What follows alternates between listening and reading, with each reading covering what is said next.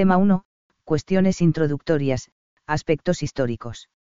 A los ojos de sus discípulos Jesús es, un profeta poderoso en obras y palabras, LC 21,19. Algunos de sus contemporáneos le sitúan en la línea de Jeremías o de Elías, MT 16,14, o, incluso, como, el profeta que viene al mundo, en 6,14. También los evangelios muestran que Jesús es, como otros profetas, Siefar. Dien 9, capaz de interpretar las escrituras. Sin embargo, no es un profeta cualquiera. Él habla de sí mismo y aclara el sentido profundo de los textos cuando se los aplica a su figura y a su misión.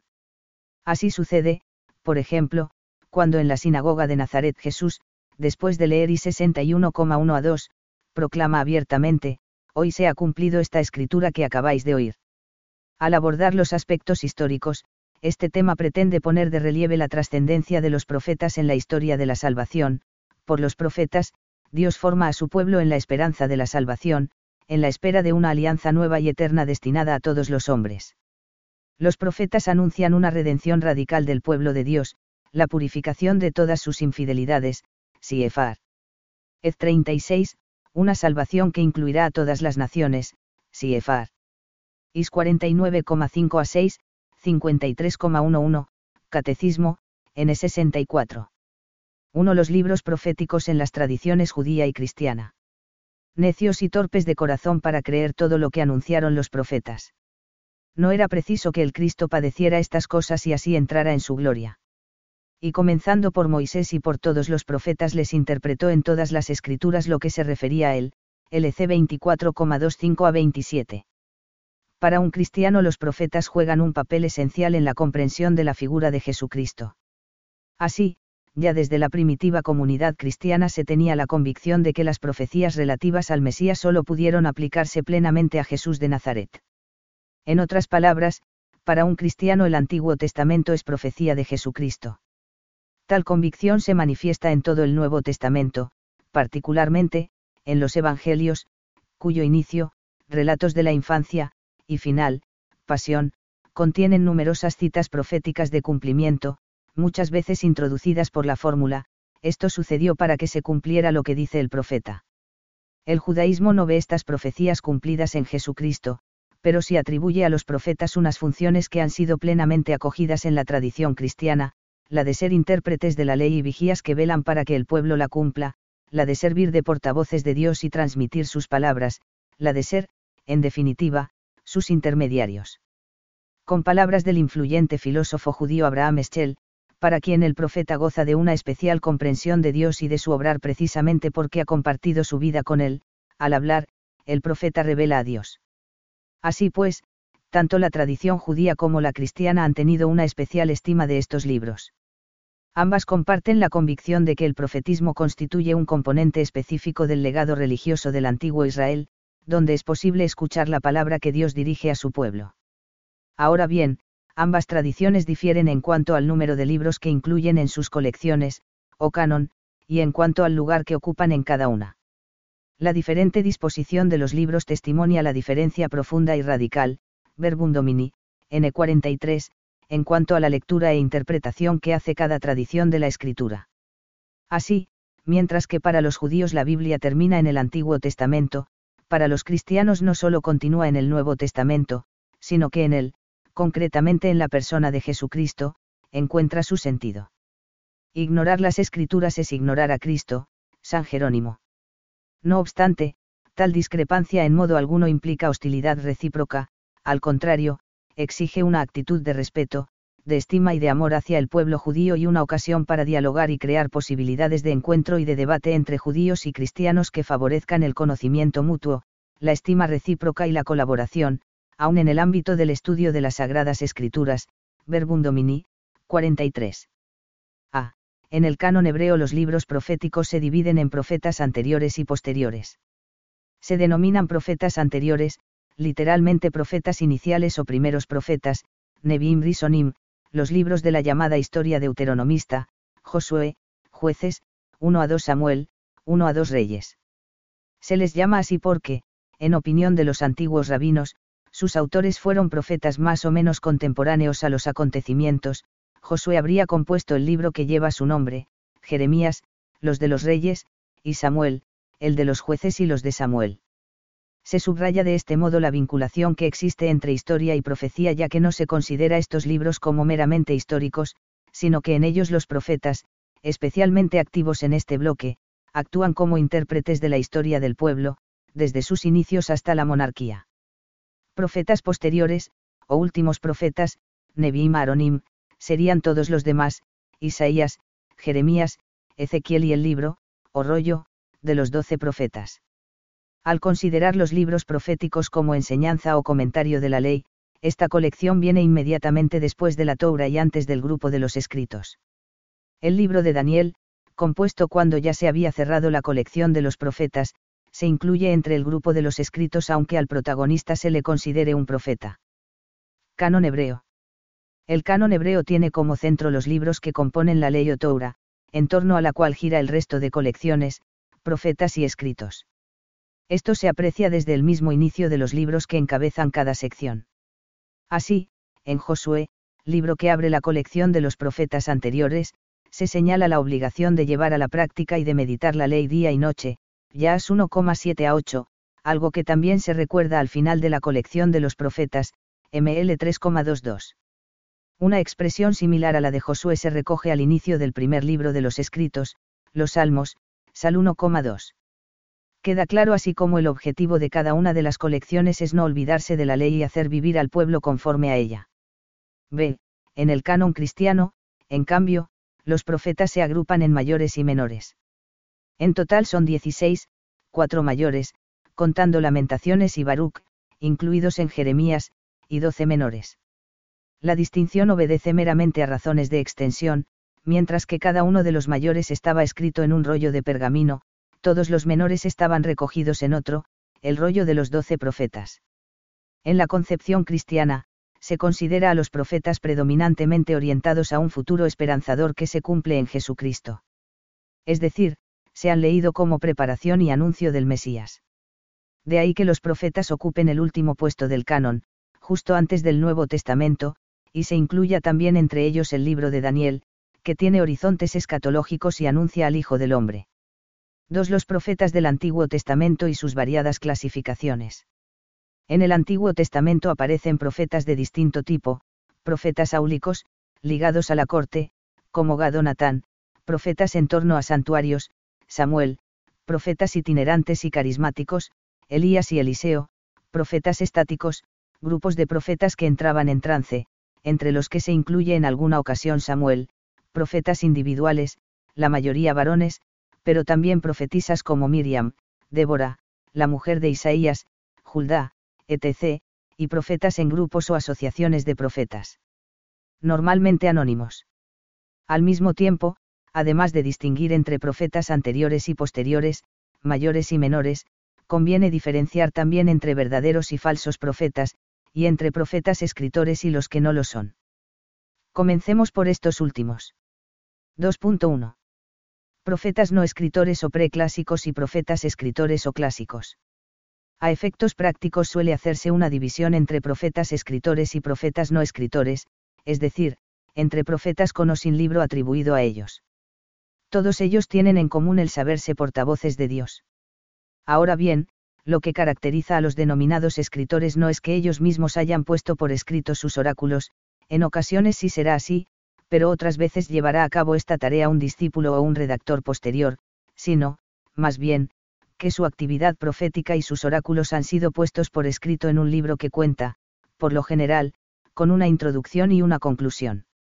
En sentido estricto, más que de profetas habría que hablar de literatura profética o de libros proféticos, entendiendo por estos los escritos que, atribuidos a un profeta determinado, han sido transmitidos como tales en el canon bíblico.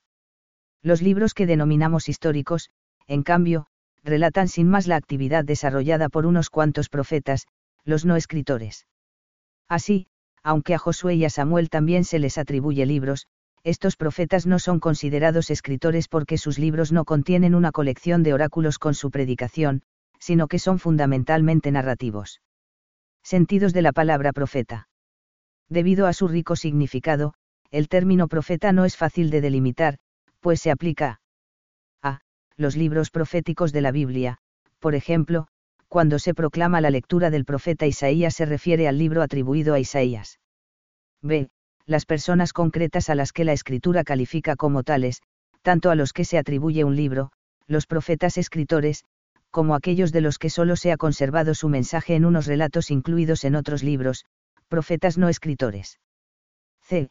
Toda persona investida de un carisma especial en virtud del cual proclama una doctrina religiosa o un mandato recibidos en una revelación divina, profetas del Antiguo y del Nuevo Testamento, otros profetas bíblicos ajenos a Israel, Balaam, Enem 11,26, ciertas figuras extrabíblicas, etc. Suelen incluirse entre los profetas no escritores, además de Moisés, el único con quien Dios hablaba cara a cara, a Elías y Eliseo, profetas carismáticos especialmente influyentes en la vida religiosa de Israel, a Samuel, el profeta que ungirá a Saúl y a David como reyes, a Natán, profeta de la corte de David, pero también a Balaam, adivino no israelita, a quien el libro de los números atribuye unos oráculos fundamentales para la constitución teológica del pueblo. A todos ellos, siguiendo un criterio más cronológico, también se les ha llamado profetas preclásicos.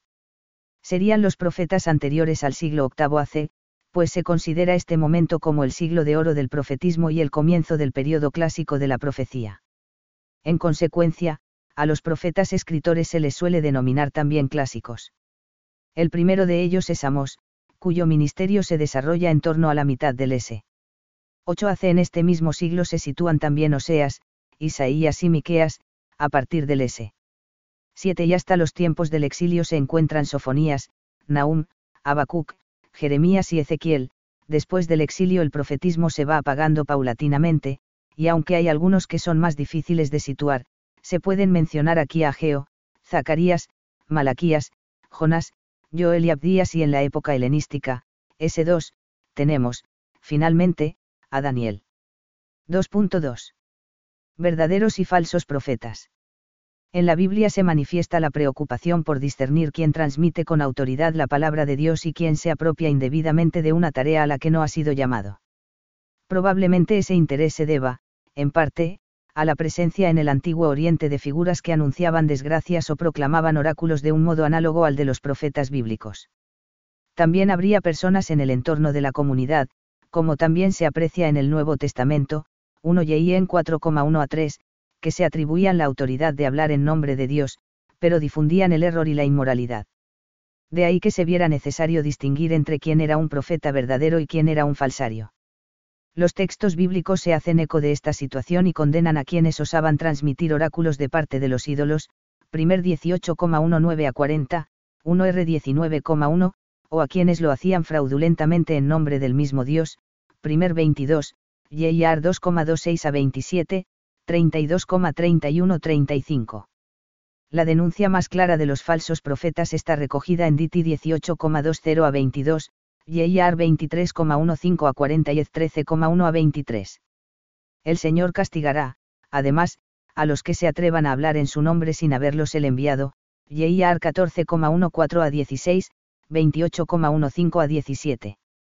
El hecho es que no resulta nada fácil discernir entre el verdadero y el falso profeta ya que en la Biblia no hay un tratado sobre la verdadera o la falsa profecía ni tampoco se emplea la misma terminología para designar a unos y otros, salvo en la versión de los 70 que, en algunos casos, sobre todo en Jeremías, se aplica el término pseudoprofeta en griego a los falsos profetas. Aún así, se han propuesto algunos criterios para identificar al falso profeta. Positivos. Los falsos profetas reciben la revelación en visiones, sueños o por medio de espíritus, Siefar. Yeiar 23,25 a 27. Predican la rebeldía contra el Señor, Siefar. Yeiar 28,16, 29,32. Anuncian siempre acontecimientos benéficos, nunca desgracias o castigos, Siefar. Mi 3,5, Yeiar 14,14 a 16. Negativos, los falsos profetas no han sido enviados, YIAR 14,13 a 15, 23,25 a 32, EZ 13,2. No son intercesores del pueblo ante Dios. No obran milagros. Sus profecías no se cumplen.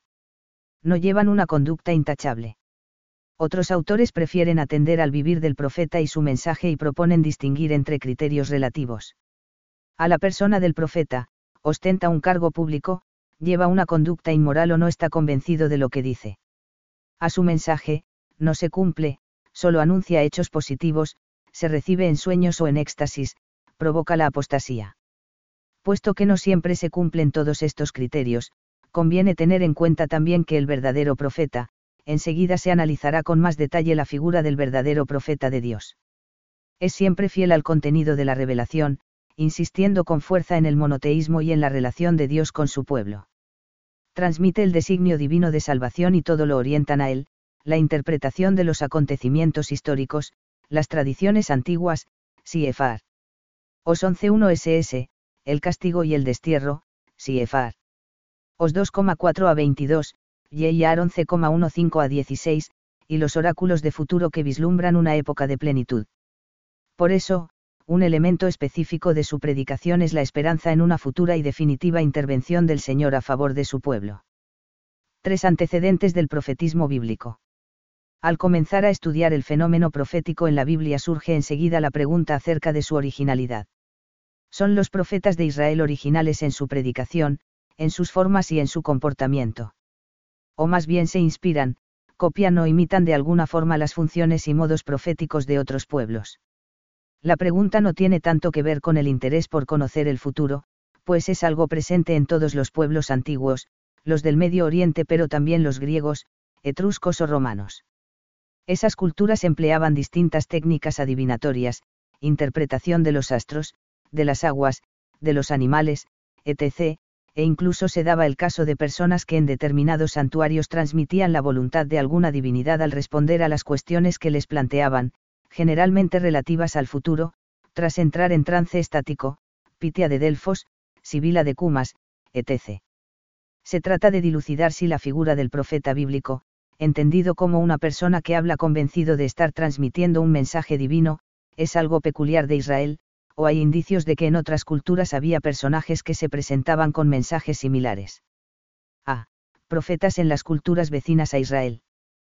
Que existen profetas en otras culturas ya lo pone de relieve la misma Biblia, en los episodios de Balaam y su burra parlante, en M 22 a 24, en el pasaje del enfrentamiento de los 450 profetas de Baal contra el único profeta que queda en Israel, el gran Elías, 1R 18,22 SS, o en el libro de Jeremías, donde se mencionan profetas entre los profesionales del culto de pueblos vecinos de Israel, como Moab, Idamo Amón, Yehiar 27,9. Lee este texto encontrado en María y compáralo con uno siglo 30,6 a 10. Comunica esto a mi señor, así habla Kibridagán, tu siervo, Dagane y Krubil siguen bien. La ciudad de Terca y su distrito siguen bien. A propósito de la nueva puerta, a construir, vino, antes el Majhu y entonces. El día, en que hice llevar esta carta a mi señor, este Majhu ha vuelto y, ha dicho, hablando en los siguientes términos categóricos. Esta puerta no la podéis construir. No habrá éxito. Esto es lo que este Majhu me ha manifestado. M. García Cordero, la Biblia y el legado del Antiguo Oriente, p. 574.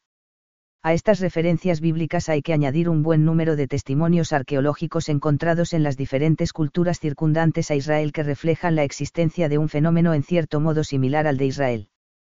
Entre todos los testimonios destacan los de Egipto, Mesopotamia y Canaán, culturas en las que se han querido ver, con más o menos intensidad dependiendo de las diferentes épocas, los antecedentes de la profecía bíblica. Egipto, de los testimonios que han llegado hasta nosotros, suelen distinguirse dos clases de escritos, relatos narrativos, donde se anuncian dinastías o faraones salvadores, como el papiro Vestkar o las admoniciones de Ipuwer, de los S. 16 y 13 hace respectivamente, aunque podrían ser anteriores, y oráculos, empleados generalmente para legitimar a un rey o bien para justificar otros hechos como la fundación de edificios sagrados o las guerras. De los datos que aporta la literatura egipcia no se puede decir que en Egipto hubiera verdadero profetismo en el sentido bíblico, los que hacían tales anuncios no se consideraban portavoces de Dios, puesto que esa función estaba reservada a los sacerdotes que actuaban en los templos. Trataban siempre de temas positivos, de paz y bienestar político y, en ningún caso, promovían directamente la religiosidad ni la moral. Parece que, ante todo, pretendían halagar al faraón. Mesopotamia, en esta región fueron más bien raros los fenómenos proféticos de tipo intuitivo, similares a los de la Biblia. En cambio, fueron más frecuentes los movimientos estáticos y la adivinación. Hay datos de prácticas de adivinación realizadas mediante el examen de las entrañas de los machos cabríos o de otros animales, asimismo se conoce que tenían dioses de la adivinación y dioses de interpretación de sueños. Los oráculos de Mari, ciudad-estado cuyo cenit se alcanzó en los siglos XIX-XVIII AC, son los que tienen más parecido con la profecía bíblica. En las tablillas encontradas se habla de especialistas, profesionales del culto, que reciben el nombre de Maju, estático, o también Apilum, el que responde, y que pronuncian mensajes de parte de la divinidad, recibidos a su vez en sueños, éxtasis, oráculos o respuestas divinas. Ahora bien, además de la distancia cronológica con la profecía bíblica, del carácter politeísta de esos fenómenos y de constituir un fenómeno restringido a un corto periodo de tiempo, los oráculos se refieren únicamente al rey y a la corte, se orientan a un futuro más o menos cercano, frente al anuncio profético del juicio, y no interpelan al pueblo. Falta además una exigencia moral interna y una interpretación religiosa de la historia. Canaán, en Ugarit, Raschamra, puerto fenicio en la costa norte de Siria, se ha encontrado un conjunto muy importante de poesías y escritos religiosos. No han aparecido oráculos propiamente dichos. Únicamente se menciona la adivinación practicada por el rey Daniel y se habla de personas que entraban en trance al terminar los actos de culto. La misma Biblia habla de cananeos que entraban en trance en danzas orgiásticas y se hacían incisiones, Siefar primer 18,28, segundo 3,13. Entre otros testimonios destaca la estela de mesa, mitad del S9AC, donde se recoge un oráculo comparable a los de la Biblia. Sin embargo, los datos que han llegado sobre el movimiento profético en Canaán son muy escasos e indirectos, por lo que no parece que el movimiento profético de Israel fuera herencia de los cananeos. En resumen, hoy por hoy se puede afirmar que los profetas de Israel debieron de recibir algún influjo de otras culturas pues es fácil identificar algunos caracteres comunes con la literatura de los pueblos vecinos, tanto en su modo de actuar, oráculos, sueños, revelaciones, fenómenos estáticos, etc., como en los modos de expresarse, fórmula del mensajero, decisiones divinas, bendiciones, etc. B. Originalidad del profeta bíblico junto a las influencias mencionadas, al mismo tiempo, es importante subrayar la originalidad del profeta bíblico, al menos, en tres puntos fundamentales. Vocación. El profeta bíblico, especialmente a partir de Amós, se sabe hombre de Dios, llamado a cumplir su misión, incluso venciendo su personal reticencia, AM 2,11, y 6.1 SS, YIAR 1,4 a 10, EZ 1,1 a 3. Tradición no son los que crearon la religión de Israel, en contra de lo que sostuvo Wellhausen, menos aún, los inventores de las tradiciones patriarcales o del Éxodo. Más bien, las reconocen, las valoran y las transmiten como parte fundamental de su mensaje.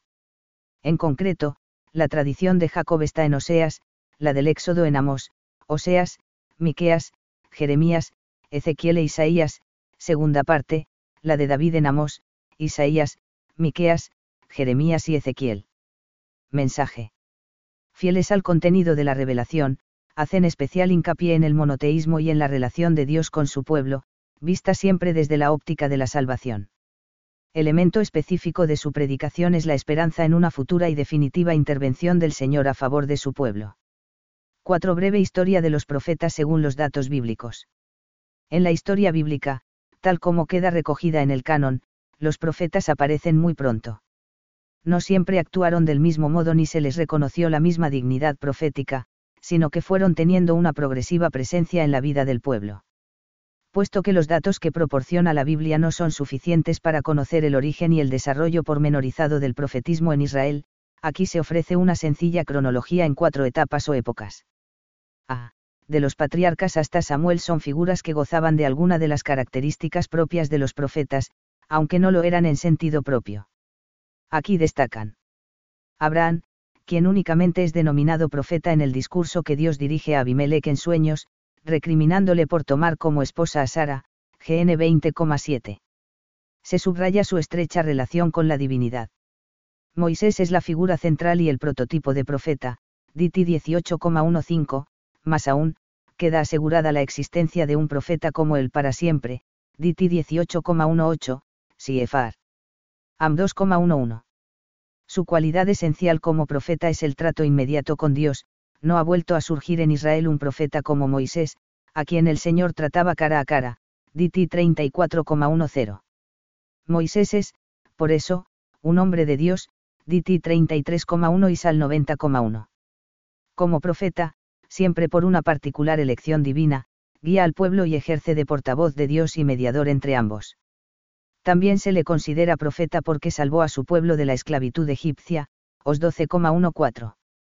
En el Nuevo Testamento es reconocido como profeta paradigmático, aparece junto a Elías en el relato de la transfiguración, MT 17,5, se recuerda que anunció la venida del Mesías, en 1,45, HCH 3,22, y es figura de Cristo profeta, HCH 3,22, 7,37. Otras figuras proféticas importantes son Miriam, Miriam o María, hermana de Moisés y de Aarón, a quien también se le llama profeta, pero de Moisés, ex 7,1, designada profetisa cuando entona el himno triunfal tras la salida de Egipto, ex 15,20, aunque cuando se atribuye una función de interlocutora, junto con Aarón, entre Dios y el pueblo, es condenada y contrapuesta a Moisés, en M 12,6 a 9. Los 70 ancianos, que en una ocasión recibieron el Espíritu y actuaron como profetas, en M 11,25. Balaam, adivino pagano que, al ser convocado por el rey de Moab para que maldijera al pueblo de Israel, fue inspirado por Dios para todo lo contrario y pronunció unos oráculos mesiánicos de bendición y de alabanza del pueblo, entre ellos destaca el del cetro y la estrella, en M 24,15 a 19. Débora, profetisa en la época de los jueces, Yeisi 4,4, que juzgaba a Israel y que pronunció su famoso cántico de alabanza, Yeisi 5,1 a 31, uno de los más antiguos de la Biblia. B. Samuel y el reinado de Saúl. Con Samuel comienza una nueva etapa con una sociedad bien estructurada en la que se van diferenciando mejor las instituciones, comienza la monarquía de Saúl y la dinastía de David, desaparece la familia sacerdotal de Elí y la del propio Samuel, 1 siglo 4,18, 25,1, e inicia también el profetismo propiamente dicho, donde el profeta deja de ser un vidente, 1 siglo 9,7 a 9, para ser portavoz de la palabra de Dios. A partir de Samuel, el profeta de Israel tendrá la función pública de transmitir la voluntad de Dios en momentos decisivos. En esta época, S11X, aparecen solo profetas que viven en torno a los templos, especialmente en Silo. Aparte de la figura de Samuel, también encontramos grupos de profetas que entraban en trance estático, mediante la música, la danza y una serie de movimientos violentos, 1 siglo 10,5-6.10-13. La Biblia se detiene muy poco en explicar su actividad y apenas les elogia como profetas. Cuadro cronológico de los profetas escritores. Siglo VIII AC. Amos, hacia el 760 a 750, en el Reino del Norte, Oseas, hacia el 753, en el Reino del Norte, Isaías, hacia el 740, en el Reino del Sur, Jerusalén, Miqueas, hacia el 736, oráculos referidos a ambos reinos, tras la caída de Samaria, 721, desaparece el Reino del Norte, ya no habrá más profetas allí. Siglo VII. Sofonías, hacia el 630. Jeremías, comienza hacia el 627 y termina hacia el 587, Naum, hacia el 612, Habacuc, hacia el 602. Caída de Jerusalén en 587 y destierro en Babilonia hasta el edicto de Ciro en 538. Siglo VI, destierro. Ezequiel, del 593 al 571. Época persa. Abdías, probablemente entre 550 y 500. Ageo, 520. Zacarías, hacia 520 a 515. Malaquías, en torno al año 450. Profetas de época tardía. Joel, probablemente hacia el año 350. Jonás, probablemente hacia el 330. Época helenística. Daniel, probablemente hacia el 164. Samuel es el último vidente y el primer profeta. Es profeta porque interpreta el querer de Dios para el pueblo entero o para una persona elegida por el Señor. A él acudían los israelitas a consultar, 1 siglo 9,7 a 9, porque gozaba de una especial intimidad con el Señor, 1S 1,28, 2,26, 3,19, transmitía la palabra de Dios, 1 siglo 3,19 a 21, 2 Crow 35,18, y todo lo que decía se cumplía, 1 siglo 9,6. Ejerció también las funciones de sacerdote y de juez, y fue también considerado como un hombre de Dios, 1 siglo 9,6 a 10, como intercesor, JE 15,1, Sal 99,6, HCH 13,20, como promotor de las instituciones de Israel, SI 46,13, y, ya en el Nuevo Testamento, como primer mensajero que anuncia los tiempos mesiánicos, HCH 3,24. C. Los profetas de la época monárquica. Además de los profetas en torno a los templos, en este tiempo surgieron los que vivían en el palacio junto al rey y, más tarde, los que actuaron de modo más independiente. La narración de su actividad, impregnada de la teología deuteronomista, está incorporada en los libros de Samuel y Reyes. Se van delimitando poco a poco las funciones y los rasgos del profeta. En la corte de David vivieron y ejercieron sus funciones dos grandes profetas. Gad, el vidente de David, con la función de consejero directo del rey. Natán, quien intervino en tres momentos clave de la vida de David, prometió el sucesor Mesías, dos siglos 7, Siefar 1 Crow 22,8, condenó el pecado que supuso la muerte de Urías y el adulterio con Betsabé, 2 siglo 12 1 SS, e influyó decisivamente en la subida al trono de Salomón, 1R 1,11 SS. En el reino del norte también ejercieron un influjo considerable los profetas cortesanos, Agías de Silo, primer 11,29 a 39, Jehú, primer 16,2, Miqueas ben Jimla, primer 22,8-9.13-15.24-28, y otros. Asimismo, también se mencionan profetas en torno a los templos de Jericó, segundo 2,4 a 5, de Gilgal, segundo 4,38, de Betel, segundo 13,11 a 24. Una mención particular merecen los profetas llamados carismáticos, porque no estaban especialmente relacionados con la corte ni con el templo, pero sus actuaciones fueron de gran importancia para la vida del pueblo de Israel. Entre ellos destacan Elías, primer 17 a 19, 21, segundo 1 a 2, y Eliseo, segundo 1 a 13, quienes desempeñaron el ministerio profético en el siglo IX AC e influyeron poderosamente en la política de su época y en la purificación de la religión de Israel. Elías es considerado en la Biblia el más grande de los profetas no escritores de Israel, el padre de los profetas, de la raza de los que buscan a Dios, de los que persiguen su faz, Sal 24, 6, Catecismo, N 2582.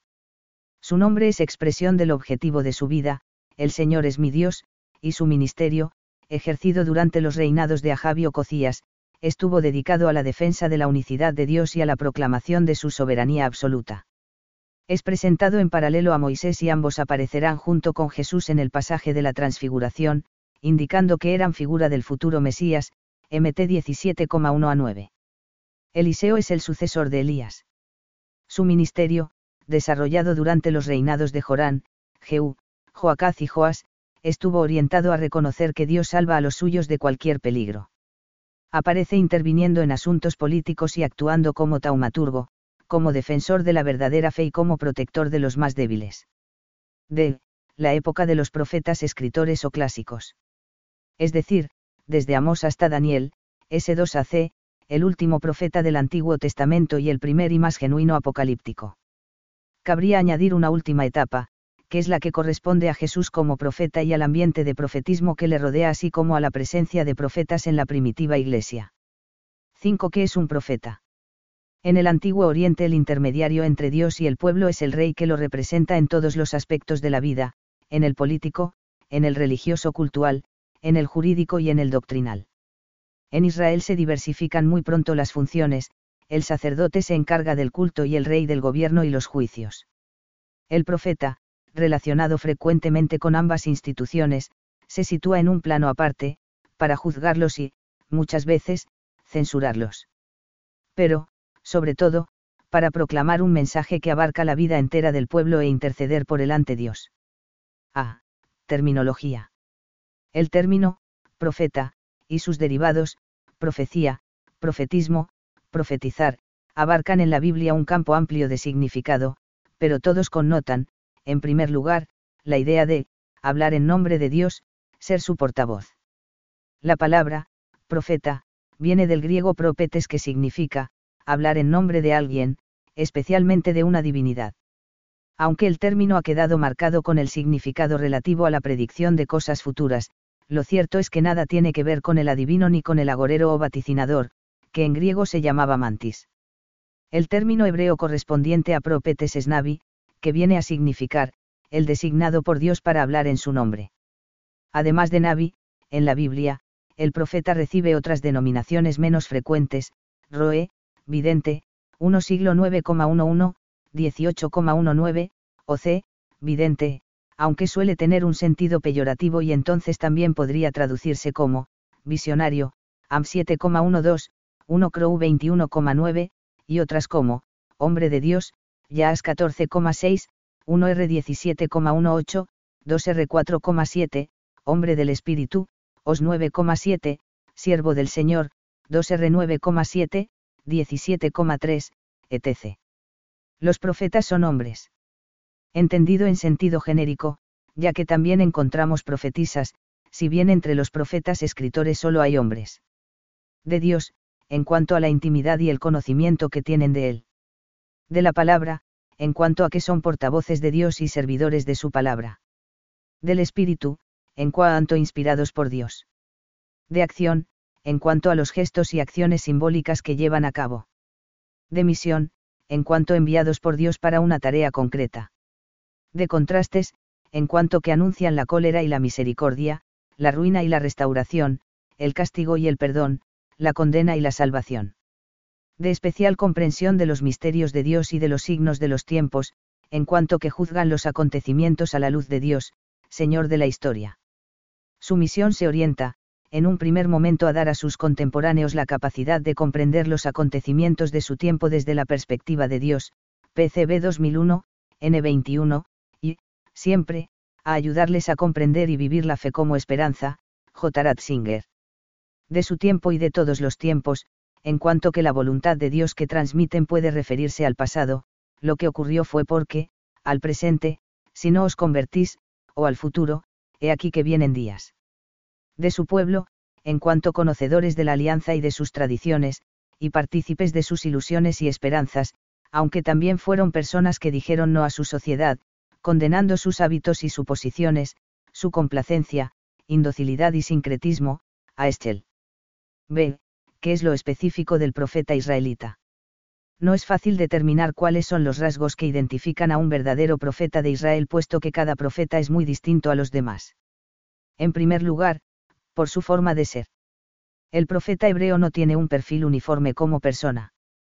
Puede pertenecer a cualquier tribu y a cualquier estrato social, unos están emparentados con la clase sacerdotal, Jeremías y Ezequiel, otros no, Amos y Oseas, de la mayoría no se sabe con seguridad.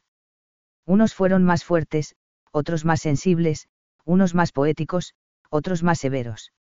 Tampoco la edad es determinante, la mayoría recibieron la llamada cuando tenían la vida organizada, a juzgar por el trabajo que ejercían, Amos, o porque ya estaban casados, Ezequiel, Isaías, Jeremías, en cambio, parece que era mucho más joven. Después, por sus cualidades o su comportamiento. Así, los profetas más antiguos aparecen con frecuencia con una capacidad que apenas está presente en los profetas posteriores, con excepciones como la de Daniel y algún otro la de adivinar el futuro cercano, Agías predice la muerte del hijo de Jeroboam, primer 14,12, Elías predice la muerte de Ococías, segundo 1,16 a 17, o de conocerlo escondido, Agías, a pesar de estar ciego, reconoce en la mujer que viene a verle disfrazada a la mujer de Jeroboam, primer 14,1 a 16, Eliseo conoce todo lo que planea el rey. De Asiria, segundo 6. Aunque este rasgo es importante, de hecho llegará hasta el Nuevo Testamento, donde Jesús es reconocido como profeta tras revelar a la samaritana el número de maridos que ha tenido hasta ese momento, y en 4,17 a 19, en realidad no es lo más específico de los profetas. Tampoco lo es la capacidad de obrar milagros que tienen algunos profetas como Elías y Eliseo, si bien es cierto que Jesús será reconocido como profeta por la gente por los signos y milagros obrados, LC 7,14 a 16, 24,19, y en 6,14, 9,17. En tercer lugar, por la situación histórica que les tocó vivir, no es lo mismo un profeta anterior al exilio que otro posterior, así como un profeta no escritor, como Elías, que uno de los clásicos, como Ezequiel. Y, finalmente, porque cada uno puede recibir la revelación según distintas modalidades, visiones, sueños, éxtasis, la escucha de la palabra de Dios, la interpretación de la escritura, así como transmitirla de formas muy variadas, ya sea de modo retórico, oráculos de condena o de salvación, parábolas, narraciones, himnos, canciones, etc., como por medio de acciones o gestos simbólicos. En ese sentido los profetas son poetas y un poco actores, Goldingay. Ahora bien, en todos ellos se da una estrecha relación con la palabra de Dios y una llamada de Dios para transmitirla. El profeta no tiene que ser sabio, ni sacerdote, aunque los haya, como Ezequiel, ni precisa de características peculiares, pero sí tiene que ser, en primer lugar, llamado por Dios para estar en su presencia, Yeiar 15,19, y vivir con él una relación muy personal, Yeiar 1,4 a 10, que llevará a revelarle sus designios, Am 3,7. Define al profeta de Israel, en segundo lugar, su relación con la palabra de Dios y la conciencia de que su misión es transmitirla, lo quiera él o no. La palabra es, según Jeremías, 18,18, lo que caracteriza al profeta. Su relación con ella es tan íntima que en ocasiones se describe al profeta comiendo el rollo de las palabras del Señor que luego tendrá que predicar, Ez 2,83,11. Así también lo expresa la fórmula profética así dice el Señor y sus variantes, dice el Señor, oráculo del Señor, palabra del Señor, me vino la palabra del Señor, ha hablado, o habla, el Señor, dijo el Señor a, etc. En distintas ocasiones y de muchas maneras habló Dios antiguamente a nuestros padres por los profetas. Ahora, en esta etapa final, nos ha hablado por el Hijo, al que ha nombrado heredero de todo, y por medio del cual ha ido realizando las edades del mundo, 1,1 a 2. Es muy hermoso ver cómo todo el Antiguo Testamento se nos presenta ya como historia en la que Dios comunica su palabra. En efecto, hizo primero una alianza con Abraham, Siefar. GN 15,18, después, por medio de Moisés, Siefar. Ex 24,8, la hizo con el pueblo de Israel, y así se fue revelando a su pueblo, con obras y palabras, como Dios vivo y verdadero. De este modo, Israel fue experimentando la manera de obrar de Dios con los hombres, la fue comprendiendo cada vez mejor al hablar Dios por medio de los profetas, y fue difundiendo este conocimiento entre las naciones, Siefar.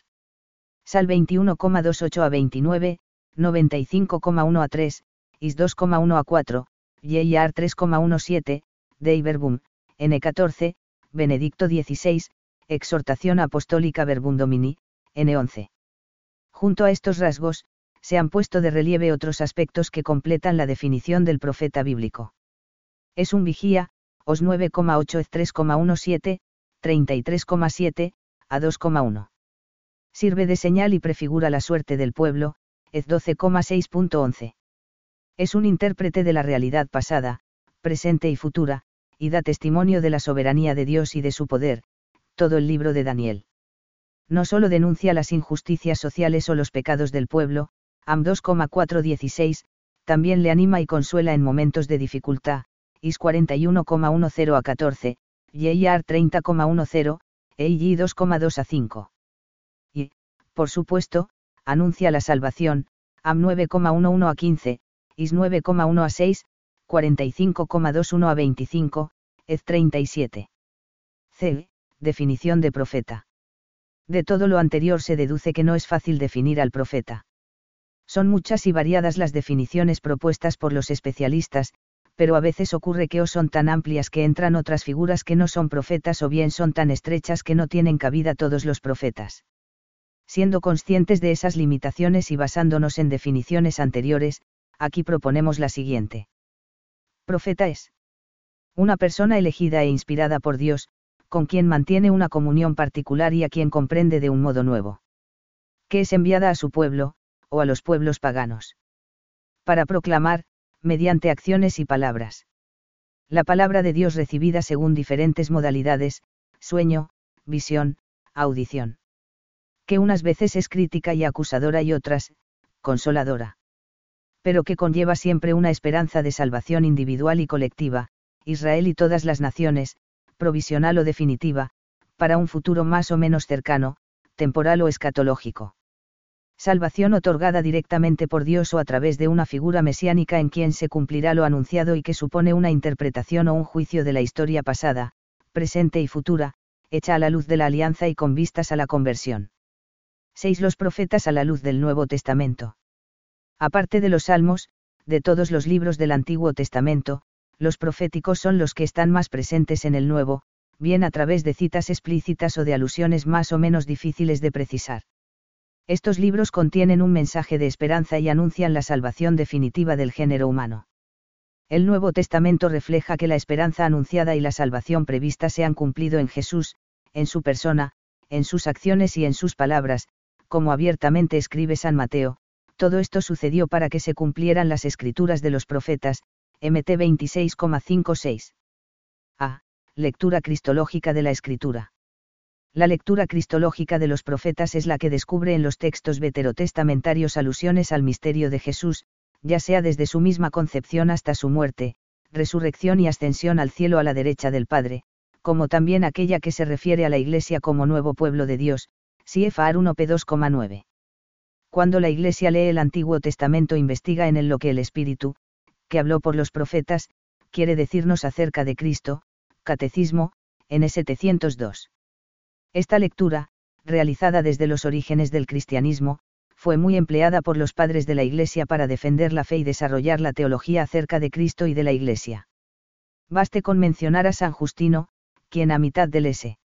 2, para defender la divinidad de Cristo dedicó muchos números de su primera apología a las profecías y a su cumplimiento.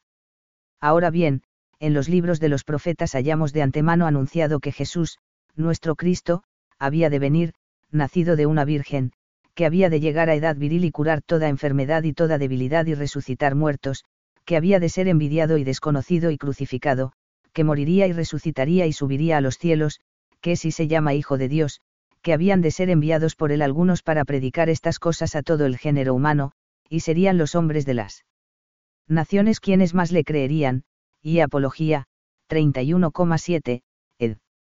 De Ruiz Bueno, Bach. Los escritos del Nuevo Testamento acuden a los profetas y subrayan el cumplimiento de sus oráculos por tres caminos, mostrando que se referían a su situación actual en el presente, señalando que los acontecimientos han sucedido como estaba previsto por ellos, y confirmando la fe en Jesús con palabras proféticas. 1. El sentido cristiano de los oráculos.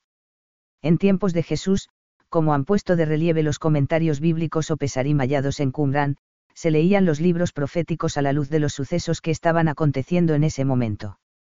Asimismo, el Nuevo Testamento aclara el sentido profundo de algunos textos, aplicándolos a la figura de Jesucristo, como en LC 4,21, donde tras la lectura de I 61,1 a 2 Jesús afirma que, hoy se ha cumplido esta escritura que acabáis de oír, o en HCH 8,35, donde Felipe explica al eunuco de la reina Candas el sentido del cuarto canto del siervo, Is 53,7 a 8. Los padres de la Iglesia, siguiendo el ejemplo de Cristo y de los apóstoles, intentaron descubrir en los textos proféticos del Antiguo Testamento anuncios de la vida de Jesucristo. Verbum Domini, N40. El mismo Nuevo Testamento se declara conforme al Antiguo Testamento, y proclama que en el misterio de la vida, muerte y resurrección de Cristo las sagradas escrituras del pueblo judío han encontrado su perfecto cumplimiento. Por otra parte, es necesario observar que el concepto de cumplimiento de las escrituras es complejo, porque comporta una triple dimensión, un aspecto fundamental de continuidad con la revelación del Antiguo Testamento, un aspecto de ruptura y otro de cumplimiento y superación. 2. El cumplimiento de las profecías los autores del Nuevo Testamento no intentaron mostrar una comprobación milimétrica de lo que habían anunciado los textos proféticos. Entendieron más bien que Jesús es la culminación de la historia salvífica y que en él se habían cumplido las promesas antiguas y se había alcanzado la plenitud de la salvación que los profetas solo habían podido vislumbrar. Los relatos de la pasión del Señor contienen numerosas citas proféticas de cumplimiento. Así se justifica en lo que se refiere a la pasión y muerte la entrada de Jesús en Jerusalén sobre un borrico, en 12,15, el abandono de los discípulos en el huerto de los olivos, MT 26,30, la compra del campo del alfarero con las 30 monedas de la traición, MT 27,9, el reparto de las vestiduras de Jesús, en 19,24, la lanzada del costado, en 19,37, y, en bloque, todo el proceso ignominioso de la pasión, CFR. HCH 3,18 a 24. Además, es frecuente narrar los acontecimientos más enigmáticos con palabras tomadas de los profetas, por ejemplo, la causa de la condena, es decir, la confesión de que Jesús es el Hijo del Hombre, MT 26,64, la constatación de ser contado entre los malhechores, LC 22,36, el lamento de las hijas de Jerusalén, LC 23,30, y otros muchos detalles cuya significación se acrecienta a la luz del Antiguo Testamento. En definitiva, como recordaba el propio Jesús a los discípulos de Emaús, los sufrimientos de la pasión eran necesarios para que el Mesías fuera glorificado, tal como estaba anunciado en los escritos proféticos, LC 24,25 a 26. En los relatos de la infancia de Jesús narrados por Mateo y Lucas también abundan las citas de los profetas. Quizá la más importante sea la del Emmanuel, y 7,14, que confirma la concepción virginal y la persona de Jesucristo, definido como, Dios con nosotros, Siefar. MT 1,22 a 23 y LC 1,30-31. De ordinario, San Mateo utiliza las citas explícitas para justificar, entre otros sucesos, la ciudad de Belén como cuna del Mesías, MT 2,5, la huida y vuelta de Egipto, MT 2,15, la matanza de los inocentes, MT 2,17, el retorno a Nazaret, MT 2,23. San Lucas, en cambio, prefiere citas implícitas y alusiones genéricas, en el anuncio a Zacarías, LC 1,17, en el Magnificat, LC 1,47, y el Benedictus, LC 12,76.79, en el Canto de los Ángeles, LC 2,14, en el Himno de Simeón, LC 2,30 a 31. La narración de la vida pública también contiene citas y referencias a los profetas, cumpliéndose lo que decía el propio Jesús, examinad las escrituras, ellas dan testimonio de mí, y en 5,39. Y así, por ejemplo, un texto de Jeremías da a Jesús el motivo para expulsar del templo a los mercaderes, MT 21,13, otro de Isaías para hablar enigmáticamente en parábolas, MT 13,14, o para denunciar la hipocresía de los fariseos, MT 15,18. 3. La confirmación de la fe los primeros cristianos sentían la necesidad de apoyar su fe en Cristo muerto y resucitado con textos bíblicos, en especial de los profetas. En el sencillo credo de la primera carta de San Pablo a los Corintios, probablemente el símbolo de fe más antiguo, se repite el mismo estribillo, Cristo murió por nuestros pecados según las Escrituras, fue sepultado y resucitó al tercer día según las Escrituras. 1 Co 15,3 a 4. Las Escrituras confirmaban la resurrección de Jesús, según lo anunciado veladamente por los profetas, entre ellos Oseas e Isaías, 1 Co 15,54 a 55. Este modo de leer los escritos proféticos pone de relieve el grado de autoridad que para los primeros cristianos como para los judíos tenían las escrituras y muestra hasta qué punto las primitivas comunidades tenían el convencimiento de que el anuncio profético de la salvación última y definitiva había llegado a su plenitud y cumplimiento en Cristo Jesús, el Mesías y Salvador del universo. B el profetismo en el Nuevo Testamento. Según la corriente oficial judía, la voz de los profetas se apagó a la muerte de Ageo, Zacarías y Malaquías, Siefa Arbesan primera, Tosot 13,2. Una situación sin profetas viene mencionada ya en el Antiguo Testamento, Sal 74,9, sobre todo en algunos libros o pasajes deuterocanónicos, 1M 9,27, Dien 3,38. Asimismo, tanto Malaquías, 3,1.23, como 1 Macabeos, 4,46, 14,41, recogen la convicción común compartida por otras fuentes extrabíblicas de que la profecía volvería a aparecer en la época mesiánica. Por eso, los primeros cristianos aplicaron el título de profeta a personajes, como Ana, la profetisa del templo, LC 2,36, y Juan Bautista, CFR. MT 11,9 a 11, que tuvieron un papel destacado en señalar que los tiempos mesiánicos habían llegado ya. Jesús, profeta, solo en San Lucas Jesús se aplica el título de profeta, y no de manera directa, 4,24, 13,33. Sin embargo, Jesús aparece rodeado desde su nacimiento de un ambiente profético. Así, junto a Ana y Juan el Bautista, aparecen en los relatos de la infancia otras figuras proféticas como Zacarías, LC 1,67, Isabel, LC 1,41 a 45, y Simeón, LC 2,25 a 32. Además, tanto sus contemporáneos como sus discípulos entienden a Jesús como un profeta, MT 21,10 a 11, LC 7,16.39, 9819, 24,19, YIN 4,19.29, 6,14.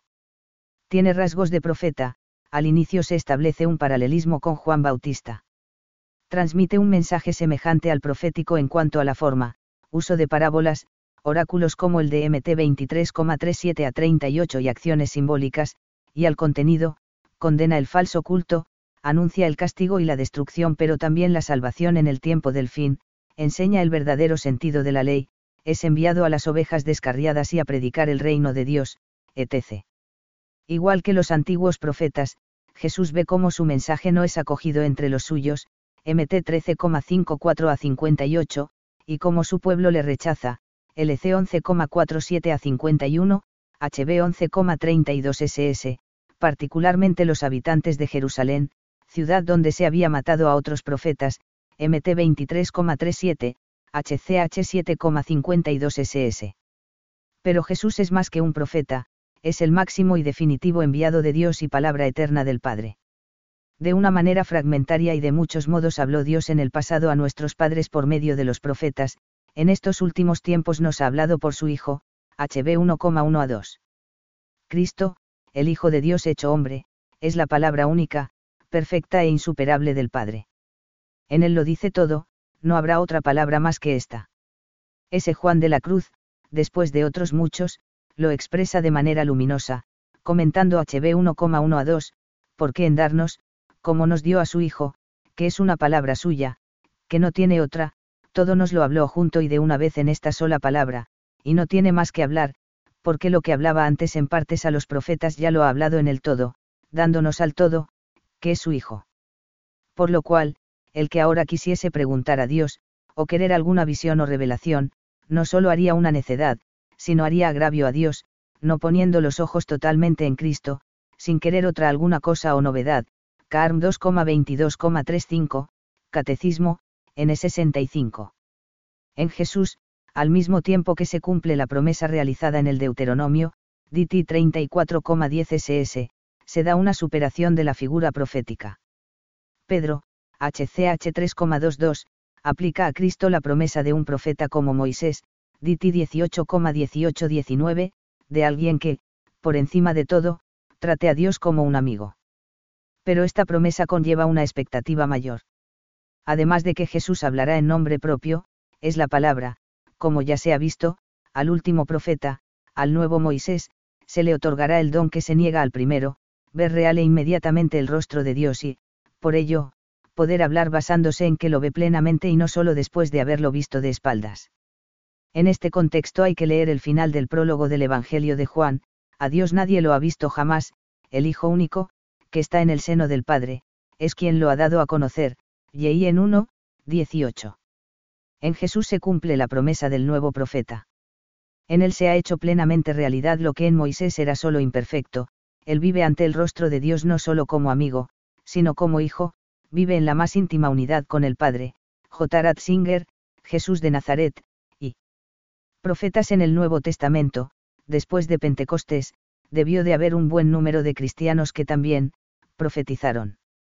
Entre ellos estaban Ágabo, HCH 11,27, 21,10, los profetas de Antioquía, HCH 13,1, Judas y Silas, HCH 15,32, las hijas de Felipe, HCH 21,9, y otros muchos cuyos nombres no conocemos. San Pablo alaba el don de profecía que se manifestaba en las asambleas litúrgicas, 1 CO 11,4, y señala que es bueno aspirar a él, 1 CO 14,1, porque edifica, exhorta, instruye y consuela a toda la comunidad cristiana, CFAR 1 CO 14,3 a 4. Ante la importancia de preservar el verdadero carisma profético, se tuvo cuidado de que los dirigentes de las comunidades estuvieran vigilantes y atentos a los falsos profetas, CFAR 1 y en 4,1 a 3, que podían introducir doctrinas erróneas con la excusa de ser portavoces de Dios. Profeta soy, San Pablo, en el himno a la caridad, señala que la profecía, a diferencia del amor, no durará para siempre, 1 CO 13,8 al final de los tiempos desaparecerá. Pero eso no quiere decir que el don de profecía se haya apagado en la Iglesia, ni mucho menos. Como recuerda la Lumen Gentium, N12, cada bautizado, como todo el pueblo santo de Dios, participa también del don profético de Cristo, difundiendo su vivo testimonio, sobre todo por la vida de fe y de caridad, ofreciendo a Dios el sacrificio de la alabanzeta el fruto de los labios que bendicen su nombre, Siefar. HB 13,15. Cristo, el gran profeta, que por el testimonio de su vida y por la virtud de su palabra proclamó el reino del Padre, cumple su misión profética hasta la plena manifestación de la gloria, no solo a través de la jerarquía, que enseña en su nombre y con su potestad, sino también por medio de los laicos, a quienes por ello, constituye en testigos y les ilumina con el sentido de la fe y la gracia de la palabra, Siefar. HCH 2,17 a 18, AP 19,10, para que la virtud del Evangelio brille en la vida cotidiana familiar y social, Lumen Gentium, N35. También se ha puesto de manifiesto el carácter profético de la vida consagrada, como una forma de especial participación en la función profética de Cristo, comunicada por el Espíritu Santo a todo el pueblo de Dios. La función de signo, que el Concilio Vaticano II reconoce a la vida consagrada, Lumen Gentium, N44, se manifiesta en el testimonio profético de la primacía de Dios y de los valores evangélicos en la vida cristiana. En virtud de esta primacía no se puede anteponer nada al amor personal por Cristo y por los pobres en los que Él vive, Juan Pablo II, Vita Consecrata, N84.